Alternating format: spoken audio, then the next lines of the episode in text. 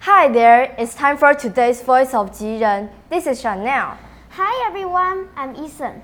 Ethan, do you keep a pet? Yeah, I have a dog named Barney. Mm, it must be a cute puppy. Wish I could keep a dog too.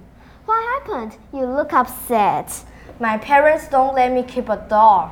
Maybe they have some good reasons. They said I would lose my interest in a dog soon after it grew bigger and not being cute anymore. Well, some people do that, although it is not responsible. Hey, I love dogs no matter how young or old they are. Glad to hear that.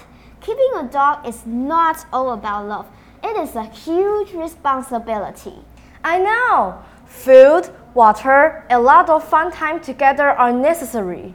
Well, some people actually abandon their dogs due to a large daily and medical expense. Oh no! That's why we have so many stray dogs. Therefore, if it's possible, you should adopt a stray dog instead of buying one. Yes, adopting is better than buying.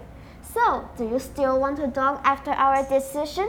Definitely, I'll try to talk with my parents into adopting one.